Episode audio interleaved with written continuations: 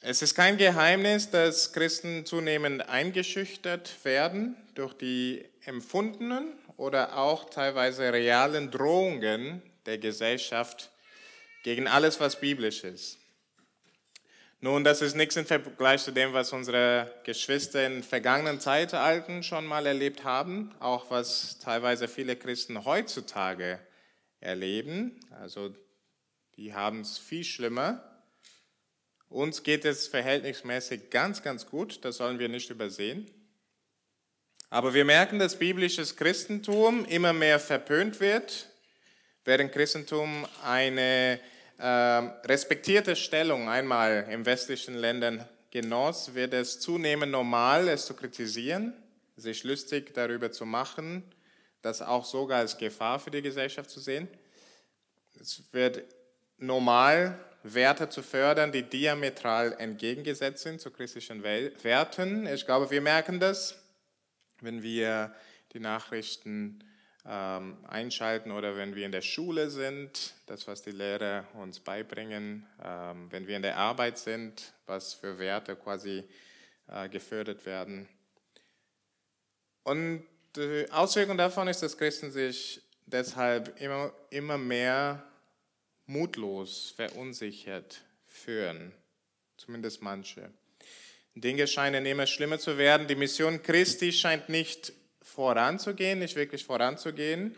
Wir fühlen uns oft wie die letzte Bastion. Ja, also man kennt solche Filme, wo so die, Letz die Letzten in einem Land, die Überlebenden, ziehen sich zurück hinter den Stadtmauern und die sind die Letzten, die kämpfen. Und manchmal sieht es so aus, auch unter uns Christen. Ne? Können wir mit diesen Gefühlen etwas anfangen? Wenn ja, dann fühlst du dich gar nicht so anders als die Gemeinden im ersten Jahrhundert. Die heftigen Verfolgungen, Verfolgungen, die nach dem Tod von Stephanus entstanden, also das habt ihr vor ein paar Wochen angeschaut, haben die Christen sehr betroffen. Sie flohen aus Jerusalem und die, die geblieben sind, hatten Angst vor den Juden und vor allem vor einem Juden namens Saulus. Aber Gott lässt sich nicht aufhalten in seiner Mission. Ja, und das ist das große Thema heute. Gottes Mission ist unaufhaltsam. Wir werden sehen, wie Gott auf wunderbare Weise unterschiedliche Hürden überwindet und seine Gemeinde am Ende aufrichtet. Ja, das ist das Ergebnis von dem Ganzen. Wir schauen uns das in drei Punkte. Ihr habt das in eure Predigtblätter. Und die erste ist, Gott bezwingt einen großen Verfolger Jesus, von Jesus. Gott bezwingt einen großen Verfolger Christi. Das sind die Verse 1 bis 9.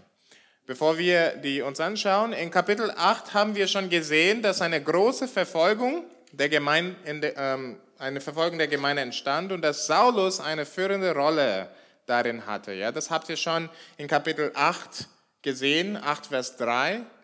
Ähm, da haben wir schon gelesen, dass Saulus wirklich so federführend war in das Ganze.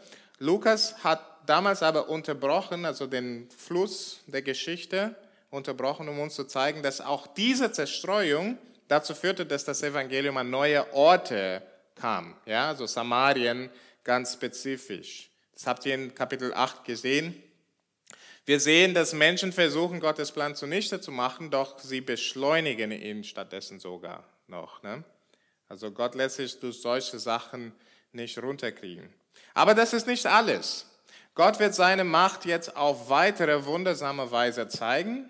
Und am Anfang von Kapitel 9 wird unsere Aufmerksamkeit zurück dann auf Saulus gelenkt. Vers 1. Saulus aber schnaubte noch mit Drohen und Morden gegen die, Juden, äh, gegen die Jünger des Herrn und ging zum Hohepriester. Das Bild hier ist von einem bedrohlichen Tier, ne? fast wie ein Drache. Saulus ist auf Mission. Er will den Namen Christi auslöschen. Es ist unaufhaltsam, auch was er macht. Ne? Er widersteht Christus mit all seiner Kraft. Er ist sehr eifrig dabei. Das kennen wir auch aus seinem späteren Leben. Ja, also wenn er selbst in die Mission geht, also Saulus als Person, er tut nichts halbherzig. Ja? Genauso wie, wie wir uns gut, also viele Informationen haben, wie er später für Jesus Christus gekämpft hat, genauso mit dieser Vehemenz war er gegen Jesus Christus. Ja? Er tat nichts halbherzig. Vers 2. Und bat ihn, also der geht zum Hohepriester, und bat ihm und Briefe nach Damaskus an die Synagogen, damit er Anhänger des neuen Weges, Männer und Frauen, wenn er sie dort fände, gefesselt nach Jerusalem führe. Er will sich nicht nur auf Jerusalem beschränken, sondern sucht, wo er noch weitere Christen finden kann. Ähm, interessant hier wird betont Männer und Frauen, also in der damaligen Welt, in der antiken Welt, wenn man in Krieg zog, es war vor allem die Männer, die man quasi vernichten wollte. Aber hier, also er ist so gegen diesen Weg, da ist es ihm egal, alle, ja, alle, die diesen Weg befolgen. Ähm, und Damaskus scheint vielversprechend zu sein und so geht er dahin. Verse 3 bis 6. Als er aber auf dem Wege war und in die Nähe von Damaskus kam, umleuchtete ihn plötzlich ein Licht von Himmel. Und er fiel auf die Erde und hörte eine Stimme, die sprach zu ihm, Saul, Saul, was verfolgst du mich? Er aber sprach, Herr, wer bist du? Der sprach, ich bin Jesus, den du verfolgst. Steh auf und geh in die Stadt, da wird man dir sagen, was du tun sollst. Jesus begegnet Saulus oder Saul. Aber es ist eine lebensverändernde Begegnung. Ja? Er sagt ihm nicht viel, also Jesus sagt Saul nicht viel, aber er sagt alles, was notwendig ist. Denn Saulus, der bisher überzeugt war, dass Jesus nicht mehr lebt, sieht, dass er doch lebt. Bisher dachte Saulus, dass die Gemeinde ausgerottet werden soll. Nun wird ihm klar, dass Jesus sich mit dieser Gemeinde identifiziert. Bisher war er überzeugt, dass er Gottes Willen tut, aber ihm wird jetzt klar, er verfolgt Gottes Messias. Es muss nicht viel gesagt werden, aber in einem Moment verändert alles für Saulus. Saulus, der bisher Jesus verpönt und verfolgt hat, nennt ihn Herr. Habt ihr das gemerkt? Und leistet ihm sofort Gehorsam. Versen 7 bis 9. Die Männer aber, die seine Gefährten waren, standen sprachlos da, denn sie hörten zwar die Stimme, aber sahen niemanden. Saulus aber richtete sich auf von der Erde und als er seine Augen aufschlug, sah er nichts. Sie nahmen ihn aber bei der Hand und führten ihn nach Damaskus. Und er konnte drei Tage nicht sehen und aß nicht und trank nicht. Interessante ähm, Auswirkung dieser Begegnung, ne? der wird blind. Äh, und ich glaube, das ist ein Hinweis darauf, dass Saulus muss erkennen, dass er die ganze Zeit tatsächlich blind gewesen ist. Ja. Er glaubte, er diente dem Herrn, nun muss er feststellen, dass er ihm nur widerstanden hat. Und das demütigt ihn. Das kommt zum Ausdruck darin, dass er nichts isst und nichts trinkt. Er fastet quasi. Seine Zeichen der Demütigung. Die Bekehrung von Saulus ist sehr bedeutsam. Nicht nur, weil es Heilsgeschichte so wichtig ist und später werden wir darüber nachdenken, aber die Art und Weise, wie er sich zum Herrn bekehrt, kann uns auch viel lehren. Saulus war kein Suchender. Ja? Er hat keinen Christ einen Deckenkurs gemacht, bevor er zum Glauben kam. Er war ein überzeugter Nichtchrist. Aber Gott wollte ihn retten und ihn gebrauchen. Er hat ihn also nicht nett gefragt, sondern Saulus darin, dahin gebracht, dass er sich nicht anders entscheiden konnte. Wir haben manchmal die Vorstellung, dass Gott unseren Willen nie durchkreuzt, dass er sich nie durch, durchsetzt dass er nur plädiert und einfach nur hofft, dass wir seine Einladung annehmen?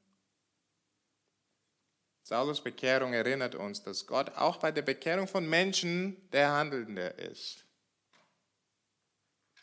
Gott steht der Hartherzigkeit von Menschen nicht hilflos entgegen. Es ist nicht so, als würde er jemanden so gerne retten, aber eben hilflos ist, wenn die Person das nicht will. Gott ist mächtig und vermag die Härte von Herzen zu überwinden, wenn er will.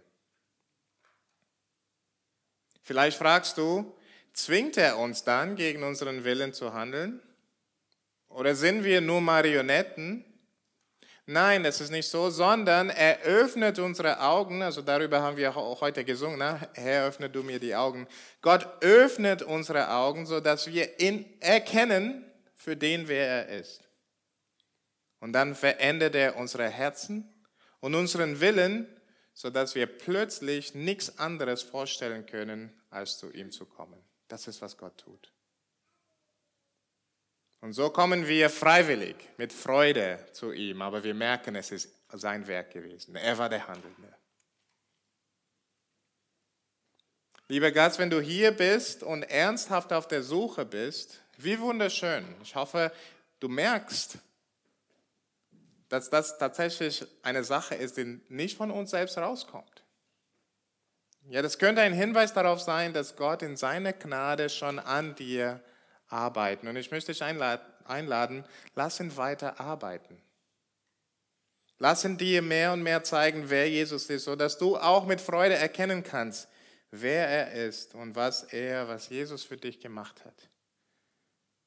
Jesus hat sein Leben als ein Opfer anstelle von Sündern gegeben, so dass alle, die an ihn glauben, nicht mehr die Strafe empfangen, die sie wegen ihrer Sünde, das heißt ihrer Rebellion gegen Gott, verdient haben.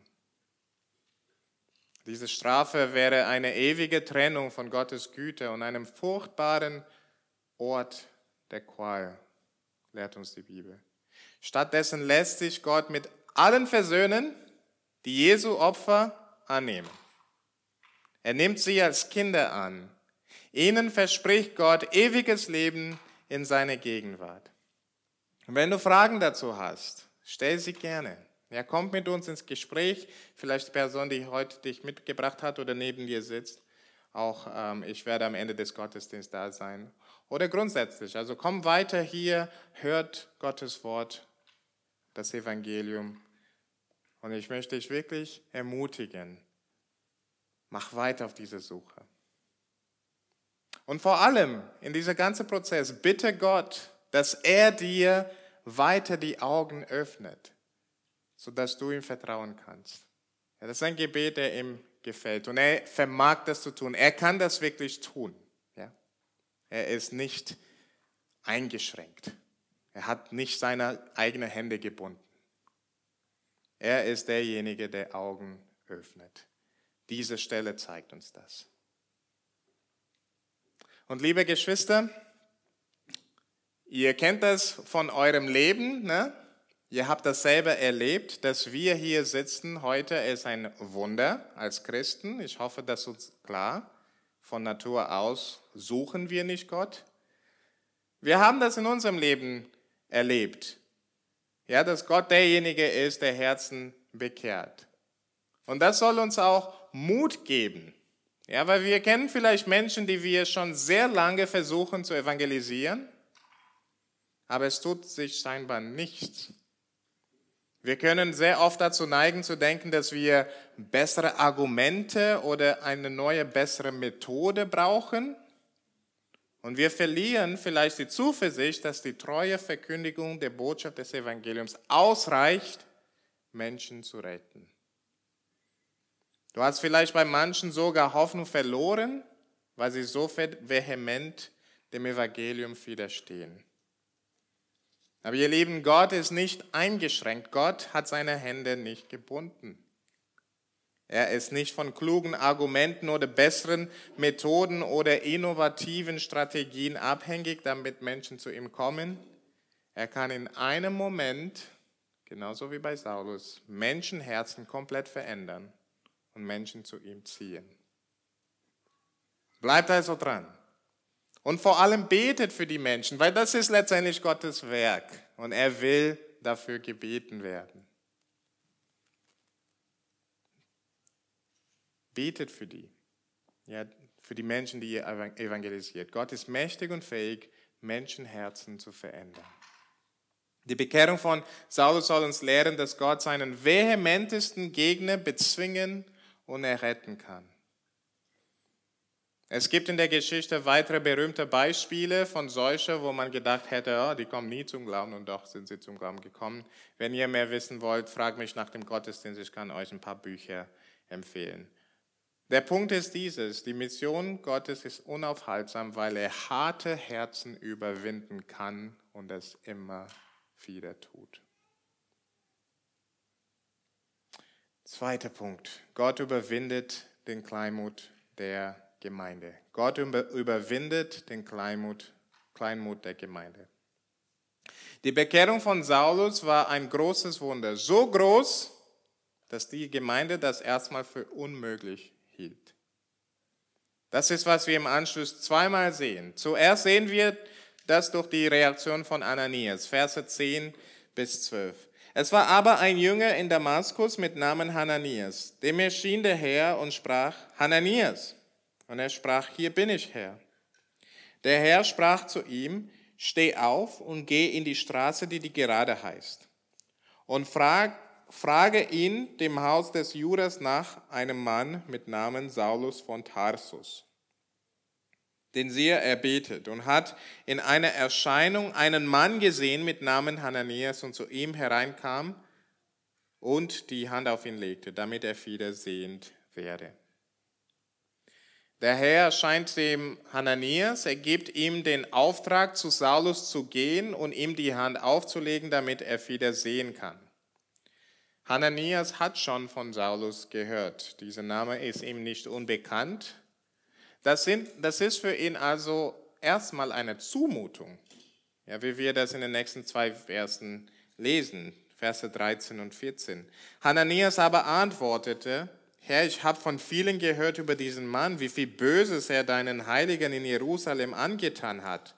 Und hier hat er Vollmacht, Autorität von den hohen Priestern, alle gefangen zu nehmen, die diesen Namen anrufen. Ihr könnt ihr euch vorstellen, wie Hananias sich gefühlt haben muss. Er hat zwar Saulus in seiner Stadt erwartet,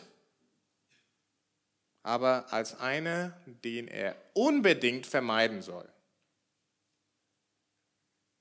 Ja, denn der Ruf von Saulus und was er Christen antut oder antat, ging ihm voraus. Und in einem ersten Moment ist er wahrscheinlich sogar erleichtert zu hören, dass Saulus nicht mehr sehen kann. Ja, was mit ihm passiert, weiß ich nicht, aber oh, okay, der kann nicht sehen. Das wird ihn wohl entschleunigen, wenn nicht ganz aufhalten in seiner Mission gegen die Christen. Aber in dem gleichen Atemzug wird ihm gesagt, er soll ihm die Hand auflegen, damit Saulus wieder sehen kann. Was? Die Verwunderung und das Zögern von Hananias können wir durchaus verstehen.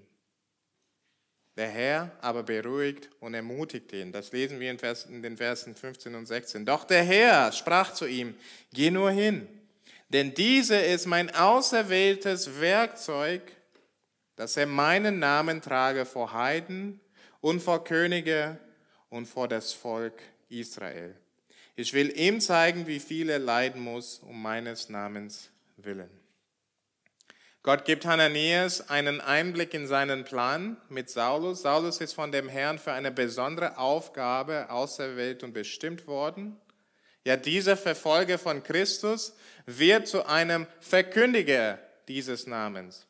Und zwar nicht nur vor den Juden, sondern auch vor Heiden, auch vor Königen, vor diesen soll er den Namen Christi bekennen. Und noch was, dieser Verfolger von Jesus wird selbst zu einem Verfolgten wegen Jesus werden. Er hat bisher versucht, den Namen Christi auszurotten.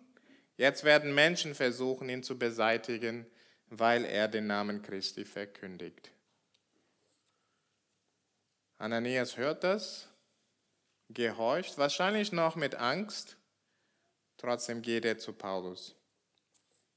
Aber er hat nichts zu befürchten. Verse 17 und 18.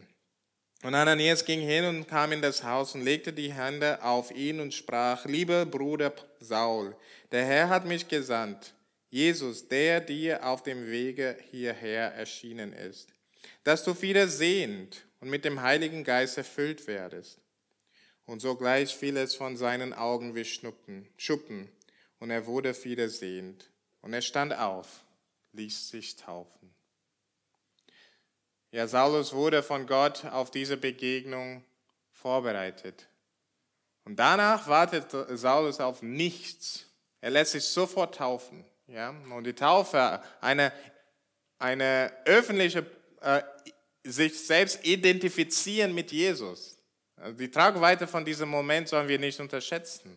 Bisher hat er diesen Namen verfolgt und jetzt identifiziert er sich mit diesem Namen öffentlich diesen Namen, den er bis vor kurzem vehement verfolgt hatte.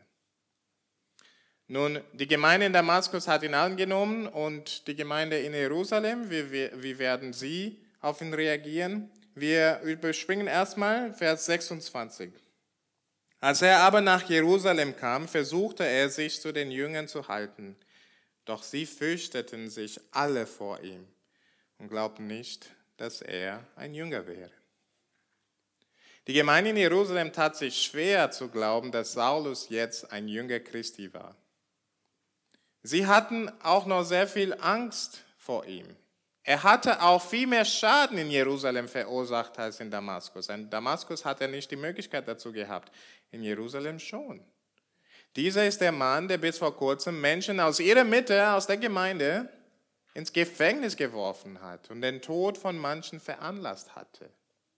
Wenn ihr euch vorstellen, mancher aus eurer Mitte hier durch einen verfolgt wird, nicht nur ins Gefängnis geworfen wird, aber vielleicht sogar getötet wird, dann ein paar Jahre später kommt er zurück. Man kann diese Angst verstehen. Sie hielten nicht für möglich, dass Gott einen Saulus verändern kann. Aber Verse 27 und 28, was ist passiert?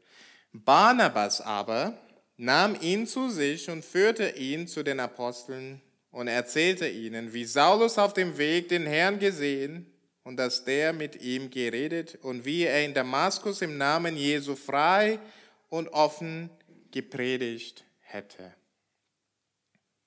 Barnabas, ja, er ist uns auch schon gut bekannt aus Kapitel 4 zum Beispiel oder 5. Sein Name bedeutet Sohn des Trostes, Sohn der Ermutigung.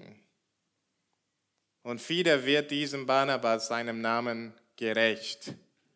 Er glaubte, dass Gott Saulus verändert hat und er fungierte hier als Brückenbauer zwischen der Gemeinde in Jerusalem und dem Mann, der diese Gemeinde verfolgt hatte.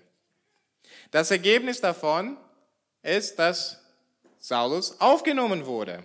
Ja, wir lesen, er ging ein und aus mit ihnen. Vers 29. Ah, sorry, in Vers 28. Er ging bei ihnen in Jerusalem ein und aus. Das heißt, er war mit ihnen unterwegs. Da war viele Gemeinschaft. Er genoss Gemeinschaft mit ihnen. Der Hass des Saulus verwandelte sich in Liebe und die Angst der Gemeinde in herzliche Annahme. Was für eine Wende. Das hat keiner erwartet. Es ist, als würde morgen Putin das Ende des Krieges gegen die Ukraine ankündigen, alles Land, das er eingenommen hat, an Ukraine zurückgeben und es jetzt für das Wohl von den Ukrainern mit aller Kraft einsetzen. So ungefähr muss es für die Gemeinden gewesen sein, dieser Schock. Was für eine Wende. Aber es hat sie auch riesig ermutigt, riesig gestärkt. Wir müssen da nicht ähm, äh, dazu blättern, aber Galater 1, 23 und 24, ihr könnt das notieren und später lesen. Da lesen wir, die Gemeinde war sehr ermutigt. Sie priesen Gott wegen dieser Wende. Es hat ihnen neue Mut gegeben, einen frischen Blick auf Gottes mächtiges Wirken. Ja, sie werden deswegen auferbaut. Das sehen wir auch in Vers 31, den wir später nochmal anschauen wollen. Aber hier sehen wir, so hatte nun die Gemeinde Frieden in ganz Judäa und Galiläa und Samarien und baute sich auf und lebte in der Furcht des Herrn und mehrte sich unter dem Beistand des Heiligen Geistes. Sie werden ermutigt, sie werden auferbaut. Jetzt, dass die Furcht vor, vor Saulus beseitigt ist, können sie sich auf die Furcht des Herrn konzentrieren. Sie können sich in anderen Worten auf die Beziehung zu dem Herrn konzentrieren. Und sie sind auch getröstet, sie sind gestärkt, sie sind gefestigt.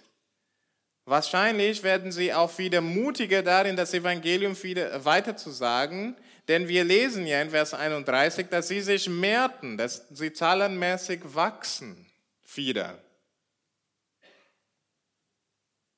Gottes Mission ist unaufhaltsam, denn er vermochte es, den Kleinmut der Gemeinde zu überwinden. Ihr Lieben, Gott vermag es auch heute, das Gleiche zu tun. Auch heute noch bringt er Menschen zum Glauben, die zuvor aggressive Gegner seiner Wahrheit waren. Es gibt Berichte von IS-Kämpfern von den letzten Jahren, die dann Christen wurden, nachdem ihnen Jesus begegnet ist. Äh, neulich ist ein anderer, ähm, in einem anderen Fall, äh, also mir bekannt worden, der einmalige engste Mitarbeiter von der Atheisten Richard Dawkins, also heißt Josh Timon, Timonen, der ist vor zwei Jahren zum Glauben gekommen. Krass, ne? Leute, die sich alles dafür einsetzten, christlicher Glaube klein zu machen, klein zu reden, werden selber Christen. Auch heute rettet Gott Menschen, die menschlich gesehen so weit weg vom Glauben waren, dass wir das nicht für möglich gehalten hätten. Das darf uns wirklich ermutigen.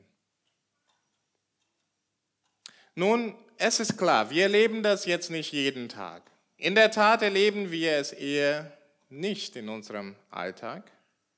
Dass das irgendwo, irgendwann passiert, ja okay, aber wir sehen so wenig davon. Lieben, dieser Text lehrt uns zwei Wege, wie wir ermutigt bleiben können, beziehungsweise nicht kleinmütig werden müssen, auch wenn wir diese Dinge jetzt in unserem Alltag nicht sehen. Erstens, wie Gott Hananias seinen geheimen Plan offenbart und Ananias dadurch ermutigt wurde, genauso hat Gott uns seinen Plan geoffenbart, sodass wir ermutigt werden. Er hat uns in seinem Wort schon den Verlauf und das Ende der Geschichte wissen lassen. Er baut seine Gemeinde und die Pforten der Hölle werden sie nicht überwältigen. Die Gemeinde Christi wird weiterhin wachsen, bis Menschen aus allen Völkern und Nationen gerettet werden und die volle Zahl der Erlösten hinzugekommen ist. Nun, genauso wie damals bei Saulus zeigt uns Gott auch, dass dieser Weg nicht ohne Leid und Herausforderung ist. Ja, das hat Jesus von Anfang an gesagt. Er hat uns das nie verheimlicht. Aber es ist ein Weg, der endgültig in einem Sieg endet. Gott gibt uns in seinem Wort diesen Blick in die Zukunft, sodass wir ermutigt sind. Es ist sehr wichtig für uns, dass wir diese Perspektive haben, sodass wir nicht kleinmütig werden. Lass uns hören auf das, was Gott uns in seinem Wort schon über die Ende, über das Ende offenbart hat. Also wenn ihr Hausaufgabe wollt, ihr könnt zum Beispiel Offenbarung Kapitel 4, 5, 6, 7 und dann auch Kapitel 20 und 21 lesen. Ja, wunderbares Blick. Das Ende ist schon geschrieben, steht schon fest. Das darf uns ermutigen. Und dann zweitens, wir sehen in unserer Stelle, dass die Angst und den Kleinmut der Gemeinde auch dadurch überwunden wurde, dass Barnabas Saulus geholt und der Gemeinde berichtet hat von allem, was Gott schon im Leben und durch das Leben von Saulus gemacht hat. Barnabas hat dadurch die Gemeinde sehr gestärkt und getröstet. Das lehrt uns, wie wichtig es ist, dass wir untereinander ermutiger sind. Manche haben die Gabe, Anführungsstrichen, alles schwarz zu sehen. Sie sehen die Welt und sind sehr schnell dabei, Hiobs Botschafter zu sein und einander zu erzählen, wie schlimm alles ist. Nun, ich mache mir nichts vor, in der Welt ist viel schlimm. Aber lass uns nicht blind dafür werden, was Gott auch in dieser Welt tut. Er hat nicht einfach die Welt abgegeben, sondern er ist der Regent und seine Regentschaft ist weise und gut. Und obwohl wir es nicht immer verstehen können, warum er bestimmte Dinge zulässt und andere Dinge nicht tut, vor allem in der Zeit, die wir das gerne gesehen hätten, haben wir nicht wenige Indizien dafür, dass er alles in der Hand hat, in der Vergangenheit und auch heute. Wir müssen nur die Augen dafür öffnen. Also wir stecken unseren Kopf nicht in den Sand und ignorieren Probleme, aber lass uns auch nicht blind dafür sein, dass Gott wirklich wirkt. Was sagen wir ansonsten über die Regentschaft Gottes in der Welt, wenn wir das nicht erkennen oder anerkennen wollen? Lass uns aufpassen, dass wir nicht unbeabsichtigt Gott des schlechten Managements beschuldigen. Er ist Regent und er tut das besser, als jeder von uns das machen könnte. Lass uns ihm vertrauen. Ähm, wir können unbeabsichtigt Gott des schlechten Managements beschuldigen, jedes Mal, dass wir murren, ja, dass wir seufzen, dass wir sorgen, dass wir uns sorgen und hoffnungslos werden, weil wir nicht danach Ausschau halten, auch wie Gott wirkt.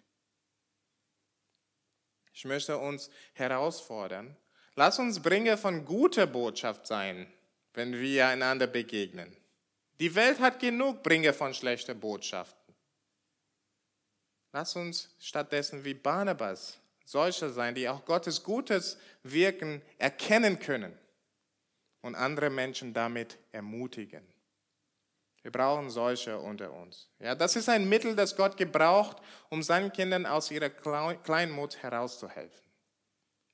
Meine Ermutigung ist, dass wir uns mit Menschen begeben, nicht nur die alles schwarz sehen, sondern auch mit Menschen, die wie Barnabas uns auch zeigen kann, aber schau, wie Gott wirkt, schau, wie Gott wirkt. Und dann können wir die Menschen, die alles schwarz sehen, vielleicht helfen, ein bisschen weniger schwarz zu sehen. Noch ein Grund, ein letztes Grund, warum Gottes Mission unaufhaltsam ist. Und zwar, Gott macht die Pläne der Gegner zunichte. Gott macht die Pläne der Gegner zunichte. Gott hat nicht nur einen Plan für die Zukunft, er kann ihn auch durchsetzen. Denn er ist mächtiger als seine Feinde und erlaubt es nicht, dass ihre Pläne seinen Plan durchkreuzt. Zweimal sehen wir das in unserem Text. Verse 19 bis 22 zuerst. Also nachdem Paulus sich taufen ließ, nahm er Speise zu sich und stärkte sich. Saulus blieb aber einige Tage bei den Jüngern in Damaskus. Und alsbald predigte er in den Synagogen von Jesus, dass dieser, Gott, dass dieser Gottes Sohn sei. Alle aber, die er hörten, entsetzten sich und sprachen, ist das nicht der, in Jerusalem alle vernichten wollte, die diesen Namen aufrufen? Und ist er nicht deshalb hierher gekommen, dass er sie gefesselt zu den hohen Priestern führe? Saulus aber gewann immer mehr an Kraft und trieb die Juden in die Enge, die in Damaskus wohnten, und bewies, dass Jesus der Christus ist. Saulus vertritt Jesus mit der gleichen Vehemenz, mit der er Jesus einmal widerstanden hatte. Das haben wir schon gesehen. Er macht nichts halbherzig. Seine Veränderung schlägt Wellen nicht nur unter den Christen. Auch die Nichtgläubigen sind geschockt.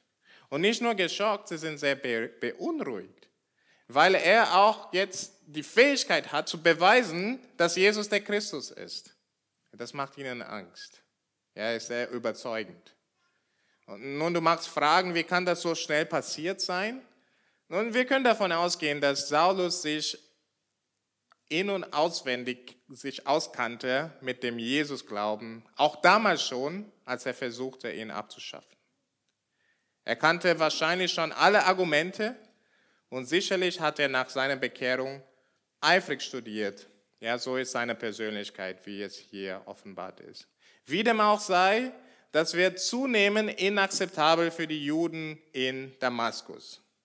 Und ziemlich schnell trifft ein, was Jesus Hananias über Saulus geoffenbart hat, dass er leiden soll. Vers 23 bis 25. Nach mehreren Tagen aber hielten die Juden Rat und beschlossen, ihn zu töten. Aber es wurde Saulus bekannt, dass sie ihn nachstellten. Sie bewachten Tag und Nacht auch die Tore, um ihn zu töten. Da nahmen ihn seine Jünger bei Nacht und ließen ihn in einem Korb die Mauer hinab. Ja, seine Gegner wollen Saulus umbringen, sie stellen ihm nach. In 2. Korinther 11 erfahren wir, also Paulus schaut auf diese Begebenheit zurück, und da erfahren wir, dass sogar der Statthalter von Damaskus in diesem Plan mitbeteiligt war. Aber Gott hat einen anderen Plan für ihn. Er wird nicht zulassen, dass sie, also dass diese Menschen, Paulus, äh, Saulus Gegner, seinen Plan durchkreuzen. Und so lenkt Gott die Situation so, dass Saulus davon erfährt, die Jünger finden einen Weg, ihm zu helfen, was sie dann auch erfolgreich tun. Das war nicht das Ende von Saulus Leiden, nur der Anfang. Wenig Zeit später in Jerusalem muss er schnell mit Anfeindungen umgehen. Vers 29 bis 30. Er redete und stritt auch mit den griechischen Juden, aber sie stellten ihm nach, um ihn zu töten. Als das die Brüder erfuhren, geleiteten sie ihn nach Caesarea und schickten ihn weiter nach Tarsus. Er predigt mutig, auch in Jerusalem, und auch in Jerusalem schlägt das Wellen. Dieses Mal störte es besonders die Hellenisten, also die griechischen Juden, die griechisch sprechenden Juden. Auch sie wollen ihn umbringen. Aber Gott erlaubt es wieder nicht. Die Christen erfahren darüber in der richtigen Zeit, in der richtigen Moment und bringen ihn in Sicherheit. Saulus wird noch viel für den Herrn leiden müssen. Äh, wenn ihr noch mehr Hausaufgabe wollt, könnt ihr 2. Korinther 11 ab Vers 23 lesen. Da listet er auf, was er alles für den Herrn leiden musste. Aber wie er selbst in einem seiner Briefen bezeugt, erlöste ihn der Herr aus allen diesen Sachen. Saulus war letztlich unantastbar für seine Gegner, solange der Herr seinen Plan mit ihm nicht vollendet hat. Irgendwann wurde er dann tatsächlich exekutiert, aber nicht bis Gott mit ihm fertig war. Er war unantastbar für seine Gegner. Sein Plan für Saulus, also Gottes Plan für Saulus war, dass er den Namen Christi, wie wir es gelesen haben, den Namen Christi vor Heiden und Könige und vor die Kinder Israels trage. Das ist Gottes Plan für Saulus und das wird er auch erfüllen können. Er wird nicht tastbar sein, antastbar sein. Und es ist genau so passiert. Apostelgeschichte endet mit Saulus, also später wird er als Paulus bekannt, endet mit ihm in Rom. Er hat das Evangelium Juden, Heiden, Statthaltern und Königen verkündet. Auch vor dem Kaiser hat er wohl Zeugnis abgelegt. Und erst nachdem sein Lauf vollendet war, konnten ihn seine Feinde umbringen. Aber auch das war für Saulus nur der Übergang in das ewige Leben, wonach er sich so sehr gesehnt hat. Der Punkt ist folgender. Gott ist stärker als seine Feinde. Er lässt seine Pläne durch seine Gegner nicht durchkreuzen. Vielmehr macht er die Pläne seiner Gegner zunichte. Das sehen wir zweimal hier. Und er macht das weiterhin. Aus dem Grund ist die Mission von Gott unaufhaltsam. Lasst euch dadurch ermutigen. Kein Verfolger, kein Kleinmut der Christen, auch keine Pläne der Feinde können die Mission Gottes aufhalten. Jesus baut seine Gemeinde. Die Pforten der Hölle können sie nicht überwältigen. Die Gemeinden in Judäa, in Galiläa und Samarien haben das erlebt. Seit Kapitel 8 hören wir, wie heftige Verfolgung auf sie kommen, wie sie das alles erlebt haben. Und man kann sich oder konnte sich damals die Frage stellen, ob sie es überleben werden. Wir lesen aber am Ende von diesem Predigttext in Vers 31, die Gemeinde baute sich auf und lebte in der Frucht des Herrn und mehrte sich unter dem Beistand des Heiligen Geistes. Die Gemeinde hat es nicht nur überlebt, sondern sie wächst weiter und sie wird gestärkt. Das darf uns heute Morgen Mut machen. Ja, viele Christen machen sich Sorgen, dass die Kirche die Angriffe gegen sie nicht aushält. Ja, Angriffe von außen, Verfolgung, Ausgrenzung, Marginalisierung, aber auch Angriffe von innen, ja, Liberalismus und falsche Lehre. Viele machen sich Sorgen, dass die Kirche irrelevant wird und sich irgendwann auflöst. Diese Woche wurde bekannt gegeben, dass im vergangenen Jahr, im Jahr 2022, mehr als eine Million, mehr als eine halbe Million, sorry, mehr als eine halbe Million Deutsche die katholische Kirche verlassen hat.